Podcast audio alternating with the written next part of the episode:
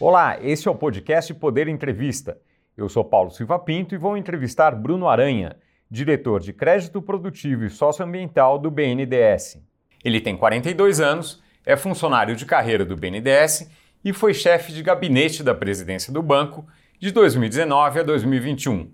Bruno Aranha, bem-vindo ao estúdio do Poder 360 em Brasília. Obrigado, Paulo. É um prazer estar aqui presente para podermos conversar da atuação do BNDES. Agradeço também a todos os ouvintes que acompanham o Podercast, a divisão de podcasts e programas jornalísticos em áudio do Poder 360. Para ficar sempre bem informado e saber o que pensam as principais autoridades do país, siga o Poder Entrevista em sua plataforma de áudio favorita. Eu começo essa entrevista perguntando: quanto dos empréstimos do banco são direcionados para a área de sustentabilidade? Olha, Paulo, aproximadamente metade dos nossos recursos eles são uh, voltados para a economia verde, né? economia verde e desenvolvimento uh, uh, socioambiental. Então, desde recursos para energias renováveis, mobilidade urbana, logística de baixo carbono, saúde, educação, segurança pública. Então, a presença do BNDES para fomento à economia verde é muito grande. Pode falar em valores? Uh, o senhor disse metade, isso uh, significa quanto em total Olha, e por ano, talvez? É, gente, hoje nós temos uma carteira direta de 400 é, bilhões de reais, aproximadamente, isso pode flutuar 400 a 450, então a, a metade disso está tá voltado para a economia verde. Certo, isso e, e a proporção da economia verde nesse total tem crescido nos anos recentes? Tem, tem crescido nos anos recentes. A gente vem é, trabalhando e estruturando as nossas linhas, os esforços, estruturas de equipe para que ele venha a crescer a cada ano. Uh, inclusive, nós temos uh, participação no Plano de Crescimento Verde, que foi anunciado um pouco antes da COP pelo Ministério da Economia e o Ministério do Meio Ambiente, onde desses 400 bilhões, 120 bilhões são do, do BNDES para aplicação em economia verde nos próximos cinco anos. É, como o senhor acaba de mencionar, uh, houve a COP26, da qual o senhor uh, participou. O senhor teve em Glasgow. O que, que o senhor trouxe de lá? Olha, é, a, foi uma experiência muito, muito interessante. Foi a primeira vez que eu, que eu estive em Glasgow, é, na COP. Né?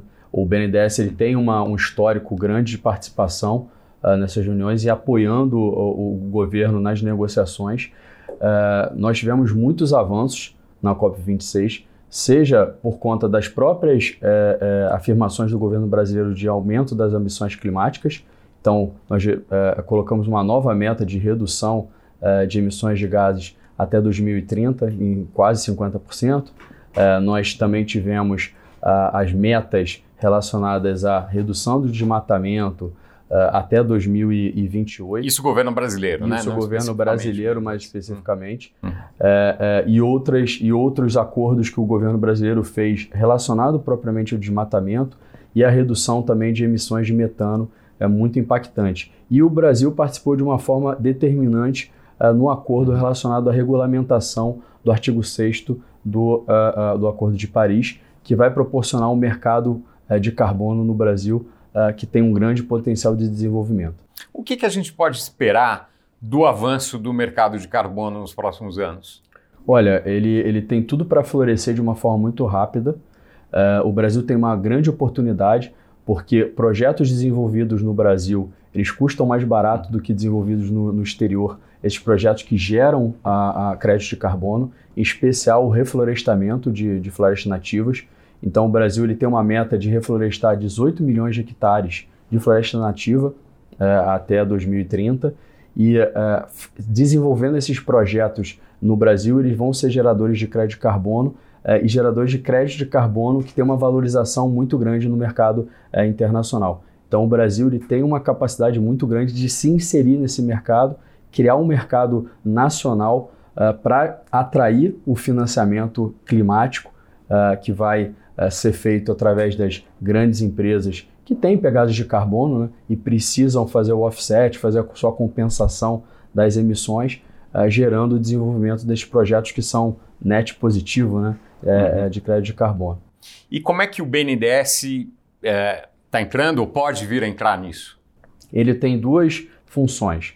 Primeiro é ajudar na instrumentalização e organização desse mercado da forma regulatória. Então, nós viemos conversando com o Ministério é, é, de Meio Ambiente para formatar esse mercado no Brasil é, com seus diferentes atores, sejam os desenvolvedores de projeto, as certificadoras, aquele ambiente onde vai ser negociado o crédito de carbono. Hum. Então, é de uma forma estruturante. E também o BNDES participando como ator no crédito, no, nesse mercado, é, comprando e vendendo crédito de carbono de maneira a alavancar e gerar uma demanda constante nesse mercado. Isso, isso ele não está fazendo ainda, certo? Isso ele não está fazendo ainda. Nós planejamos fazer um piloto ainda esse ano para fazer a nossa primeira compra de carbono. Ainda em 2021? Desculpe, em 2022, 2022 perdão, tá. perdão. Então, a partir do ano que vem, uhum. é, fazer uma primeira compra, uhum. é, gerar essa experiência e aí, a partir dessa experiência, fazer um leilão maior uh, uh, para que a gente consiga atrair e gerar demanda de novos projetos uh, de reflorestamento em especial, mas podem ser outros geradores de crédito de carbono. É, tem um, um, uma data tentativa para fazer esse leilão? Inicial, esse piloto, né? É, nós, nós é, pretendemos fazer até o final do primeiro semestre. De 2022, tá? De 2022. Certo. E o leilão até o final do ano.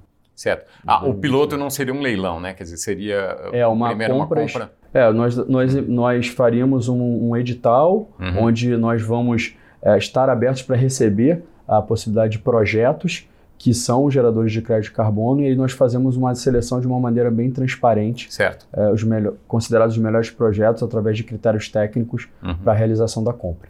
E, em termos de valores, tem alguma coisa prevista? Não. É, não, assim, em relação ao primeiro, ao primeiro movimento do piloto, alguma coisa em torno de 20 milhões de reais. Certo. Tá? Podendo chegar no, no leilão um valor muito maior do que esse. Né? E que não está previsto ainda no leilão? É, aproximado, pelo menos acima de, de 50 milhões. Certo, perfeito. Mas é, tudo depende da, da nossa experiência a partir do piloto. Né? O BNDES é responsável pela gestão do Fundo da Amazônia que tem recursos de, de governos de outros países para a preservação da, da floresta. Quantos projetos estão em andamento? Olha, são mais de 100 projetos em andamento. Uh, nós já desembolsamos ao longo de toda essa, toda essa gestão uh, mais de um bilhão de reais, um bilhão e uh, 400 milhões de reais aproximadamente. Desde quando? Desde do, da constituição do fundo. E aí, o que acontece? Hoje a gente faz a gestão desses projetos, os projetos, conforme eles foram, eles, eles evoluem, nós fazemos os desembolsos desses recursos conforme a comprovação do uso. Né? Então, o fundo ele, ele vem ativo uh, no andamento dos projetos que já estão na, na, na carteira do, do Fundo Amazônia. Certo. É, houve uma interrupção das doações dos, uh, dos governos estrangeiros recentemente. É, isso teve um impacto no, no andamento do, do fundo? O, o impacto no, no, andamento do fundo se, seria a aprovação de novos projetos. Uhum. Né? Então, eles não. É, é, há impossibilidade da aprovação de novos projetos enquanto essa governança, a nova do, governança do fundo não ser acordada entre os doadores e o governo brasileiro, capitaneado pela, pela vice-presidência da República. Certo. E aí é uma, é uma coisa na qual o BNDES não tem participação nessa negociação. Isso, certo? nós estamos sempre à disposição de tecnicamente auxiliar no que for possível, mas é uma decisão entre doadores e governo. Certo. É, a, a, a conciliação entre preservação e desenvolvimento não é algo fácil, né? seja no Brasil, seja em qualquer lugar, talvez. Por que, que é assim? Olha, é, na verdade, se, se foi sempre entendido como antítese, né? o uhum. desenvolvimento e a preservação. E hoje uhum. você tem um entendimento que é possível e se deve conciliar ambas as coisas. Então, é, é, na verdade, hoje você pode realizar projetos onde você concilia ambas as, ambas as questões. Por exemplo, é, é, todas as concessões de saneamento que nós estamos realizando, inclusive recentemente no estado do Amapá, foi, foi muito significativo, gerando desenvolvimento uh, para as comunidades locais, ao mesmo tempo com um impacto muito significativo na vida das pessoas, com melhora de saúde, de educação e etc. Uhum. Assim como existe todo um potencial da bioeconomia na região da Amazônia, onde você pode fazer uso da floresta. Né? Uhum. Você pode fazer uso do que a floresta pode prover de melhor, é, é, seja para insumos farmacêuticos, insumos de cosméticos, é, toda uma produção dos superalimentos, né? o açaí, a castanha uhum. e outros, que você consegue conciliar a, a, a, a floresta em pé, ao mesmo tempo com o desenvolvimento, o desenvolvimento econômico. E aí você hoje tem um avanço muito grande dos sistemas agroflorestais, por exemplo, em que você concilia agricultura, pecuária e floresta. Existe também a possibilidade do manejo sustentável da, da, da floresta, né, da, das árvores e da, e da madeira.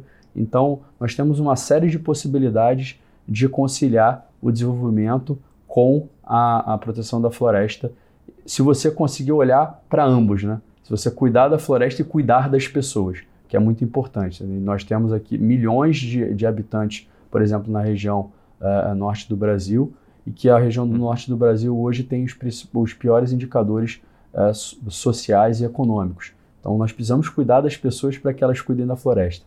Se a gente conseguir fazer isso, certamente você concilia o desenvolvimento com, com bem-estar social. Como que é possível uh, melhorar a, a, situação de vida, o IDH, enfim, uh, nessa, na região norte? Nós estamos trabalhando eh, eh, em cinco frentes. Uma de pessoas, onde a gente tem foco em saúde e educação. Então, gerar, eh, prover maior saúde, prover. Ah, e aí tem a telemedicina, tem a teleeducação, que inclusive é muito desenvolvida na, na região norte, mas para prover mais acesso à saúde e educação. Porque as distâncias são muito grandes, são né? muito então, grandes, então não, não, faz sentido você ter professores em determinadas localidades, um, um, um volume muito grande. Então, você se utilizar da tecnologia é fundamental. Uhum. A, a, agropecuária sustentável, como eu falei, da, é, da, dos sistemas florestais, da utilização de bioinsumo, da recuperação da floresta é, dentro das propriedades rurais. Nós também temos a própria bioeconomia, né? fomentar a bioeconomia, fomentar o turismo da região. Muitos dos brasileiros não conhecem ainda a, a, a, a Amazônia. É verdade. Então, tem um potencial enorme é, de desenvolver um turismo sustentável é, na floresta, assim como nós também temos toda uma parte de infraestrutura, a conectividade ainda na região é baixa. Então, quando você tem a conectividade, você tem informação, você tem sistema de pagamentos que você não utiliza né, é, é, dinheiro. É, é, quando você também tem possibilidade de transacionar e fazer com que os, os, os, é, os produtos da região possam ser acessados por outros mercados. a própria logística de baixo carbono, se utilizando de hidrovias, as próprias ferrovias também, assim como também o ordenamento territorial, que é muito importante, ela é a base de tudo. Então, você trabalhar para ter a regularização fundiária, a recuperação ambiental, ela faz com que esses proprietários eles venham a emergir e tenham acesso ao sistema financeiro. E aí o sistema financeiro vai poder financiar as suas atividades produtivas. É, qual é, na sua avaliação, a compreensão uh, por pessoas físicas e por empresas da importância da sustentabilidade, da conciliação de uh, sustentabilidade e desenvolvimento? Olha, é, eu acho que é cada vez maior. A gente vê uma, uma, uma evolução muito grande da postura dos próprios consumidores, exigindo que a identificação de como o produto é, é fabricado, de onde veio, se ele se utilizou de, de comunidades locais, por exemplo, tradicionais. É, então a gente vê essa evolução, uhum. uma preocupação maior em relação ao meio ambiente, inclusive por conta das mudanças climáticas. Né? Uhum. A gente começa a ver os desastres ambientais acontecendo, secas, grandes enchentes, as pessoas estão compreendendo é, que isso tem a ver com a preservação do meio ambiente e exigindo, seja das empresas, também do governo, pró os próprios investidores canalizando recursos para projetos sustentáveis, que pode é, né, gerar um risco muito grande sistêmico e para os negócios. É, o BNDES vai receber 500 milhões de dólares do uh, novo Banco de Desenvolvimento, né, o Banco dos BRICS, uh, para aplicação em vários projetos. Em que, que será aplicado esse dinheiro?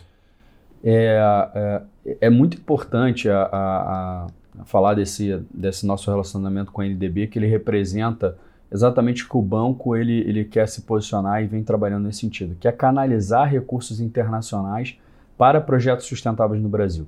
Uhum. É, então, nós viemos estreitando o relacionamento com o NDB, assim como com outros bancos multilaterais, para ter acesso a esse funding do, dos investidores de recursos baratos, né, internacionais, que têm desejo de investir em projetos sustentáveis. Então, nós fizemos esse acordo com o NDB de 500 milhões de dólares, que são voltados para projetos sustentáveis, de reflorestamento, as cidades sustentáveis, então tem processo de adaptação climática, né, que você precisa fortalecer as cidades para que elas consigam resistir às mudanças climáticas.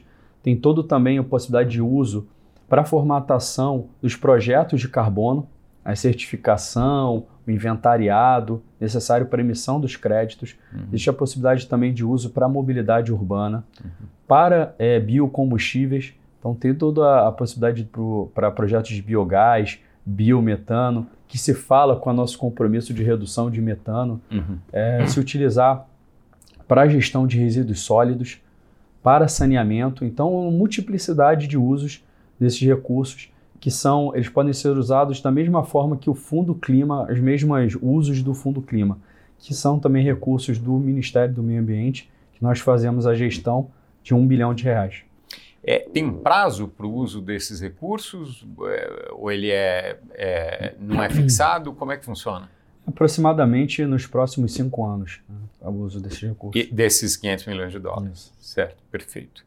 É, é, que é um dinheiro que depois o BNDES vai, vai pagar o, o, o dizer, não é um exato. financiamento. E aí, conforme a, a, nossa a utilização e a comprovação dos usos, né, existe uma maior confiança e o estreitamento de relação comercial para a gente conseguir novos financiamentos.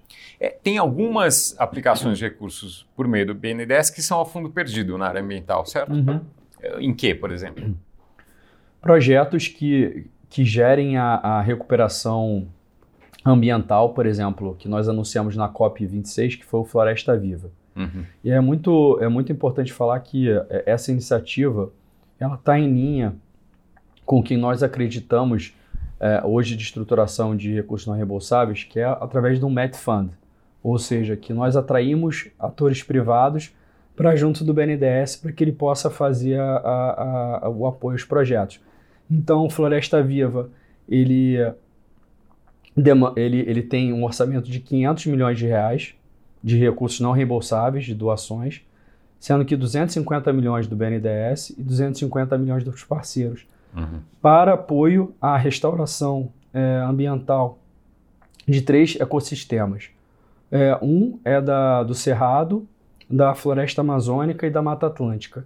E aí esse, esses recursos vão ser utilizados em unidades de conservação em é, comunidades indígenas, quilombolas, comunidades tradicionais e também de pequenos proprietários rurais de até quatro módulos fiscais, para que ele regularize a reserva legal, gerando então o reflorestamento que vai dar aso uhum. à, à, à emissão dos créditos de carbono, que vai voltar para os doadores. Então a gente tem aqui uma uhum. combinação de doação com uma contrapartida de crédito de carbono, e aí nós temos parceiros é, é, como Petrobras, Vale, uhum. Philip Morris, Heineken, é, é, uma série de segmentos de, de, de atividade produtiva, é, é, dando aqui uma amostra do compromisso do, do empresariado de investir em projetos que gerem restauro e que gerem externalidades positivas, como o, o crédito de carbono. Esses 250 milhões de doações de parceiros já estão assegurados ou ainda estão em negociação? Hoje nós já temos captado é, 86 milhões de reais. Então, é, a gente, é, esses, esses 500 milhões eles vão ser desembolsados ao longo dos próximos 5 até 7 anos. Então, a primeira, a primeira, o primeiro aporte vai ser de 70 milhões de reais pelo BNDES e aí nós precisávamos de 70 milhões para a partida. Já, já temos 86. Tá. E aí já temos outras empresas conversando conosco, uhum. é, interessadas nesse produto, que, de novo, é uma, uma externalidade muito positiva, que é a recomposição dessa floresta. E essa floresta nativa, ela pode ser a, a, a floresta que você planta, na verdade, é, é, árvores que podem gerar essa, esses bio é, bio e, e, alimentos como açaí, a castanha e tudo isso ela é aceita como floresta nativa. Então, hum. você gera uma nova fonte de renda, além do crédito de carbono, uma nova fonte de renda para o proprietário rural que recompôs a sua atividade, a, a, sua reserva legal e que também com essa regular, regularização ele vai poder ter acesso ao mercado financeiro para financiar as suas atividades agropecuárias. Esses são os primeiros projetos uh, uh, uh, do BNDES envolvendo florestas nativas ou já tinha algum trabalho nesse nós sentido? Nós já tínhamos, historicamente, nós já financiamos atividades, assim como o próprio Fundo Clima, né, ele, ele já é. tem um histórico. Uhum. Nós temos outras linhas de financiamento, é, linhas de financiamento para meio ambiente que podem ser utilizadas. É importante que o Floresta Viva, ele como é um recurso não reembolsável, ele é voltado para o pequeno proprietário rural, de uhum. quatro modos fiscais. Uhum. Aquele que tem uma propriedade maior, ele pode fazer uso, seja do Fundo Clima uhum. e seja dessas nossas linhas mais tradicionais de meio ambiente para a realização do reflorestamento. Certo. Tem algum projeto já aprovado nesse novo sistema? Ainda não. Não, porque qual é o próximo passo do Floresta Viva? É nós é, já lançamos o edital uhum. para a cessão de um gestor que vai gerir esses recursos e aí, a partir da gestão desses recursos, ele vai identificar os projetos de reflorestamento. Então, acreditamos que no primeiro trimestre de 22 esse gestor já vai ser escolhido e aí, a partir do segundo trimestre de 22, ele vai começar a selecionar os projetos para que esses recursos sejam aplicados. Perfeito. Bom, caminhando aqui já para o fim dessa entrevista, algo que o senhor queira acrescentar que a gente não, não chegou a discutir até agora? Eu acho que é só a nossa, nossa posição como BNDES de, de pensar sempre na ponta, né? pensar na, na, transformação, na melhoria de vida da, dos brasileiros e que isso tem muito a ver com a sustentabilidade. Então, nós estamos nos colocando como uma instituição que canaliza recursos internacionais das diferentes formas possíveis, seja com a emissão de papéis do próprio BNDES, seja nessas contratações com multilaterais, é, fazendo produtos inovadores financeiros que vão ser, poder ser utilizados pelas nossas empresas aqui no Brasil para o desenvolvimento de projetos. E aí, com esse desenvolvimento de projetos, esse recurso chegar na ponta, chegar no empreendedor da floresta que está cuidando da nossa floresta ao mesmo tempo que esses recursos vão fazer com que ele tenha uma melhor qualidade de vida, que ele possa é, se desenvolver, desenvolver os seus negócios e ter dignidade então, é, é, Paulo, também nós sempre falamos que nessas discussões com os países desenvolvidos, das mudanças climáticas, é, é, é preciso que haja uma transição para a economia neutra em carbono, né? É, uma transição que seja justa. Então, do, aspecto, do, do ponto de vista dos países em desenvolvimento, nós precisamos realmente fazer essa descarbonização da economia, uhum. que, vai, que gera menos impacto ao meio ambiente, ao mesmo tempo que nós é, temos que fazer isso incluindo as pessoas, diminuindo as desigualdades sociais e regionais. E aí esse é o papel do, do, do BNDES, de ter esse olhar do desenvolvimento é, ambiental e social. Uhum. Chega ao final essa edição do podcast Poder Entrevista. Em nome do Jornal Digital Poder 360, eu agradeço ao diretor de Crédito Produtivo e Socioambiental do BNDES, Bruno Aranha. Prazer, prazer, Paulo, prazer a todos os os nossos ouvintes aqui e, e que assistem ao, Poder 360 é, e né, uma, uma, audiência de muita qualidade. É, fico sempre à disposição é, para prestar contas aqui do nosso trabalho como uma empresa pública, um Banco de Desenvolvimento Nacional brasileiro sustentável. Agradeço também a todos os ouvintes que acompanharam o podcast. Esta entrevista foi gravada no estúdio do Poder 360 em Brasília em 15 de dezembro de 2021 para ficar sempre bem informado e saber o que pensam as principais autoridades do país, siga o Poder Entrevista em sua plataforma de áudio favorita. Muito obrigado e até a próxima!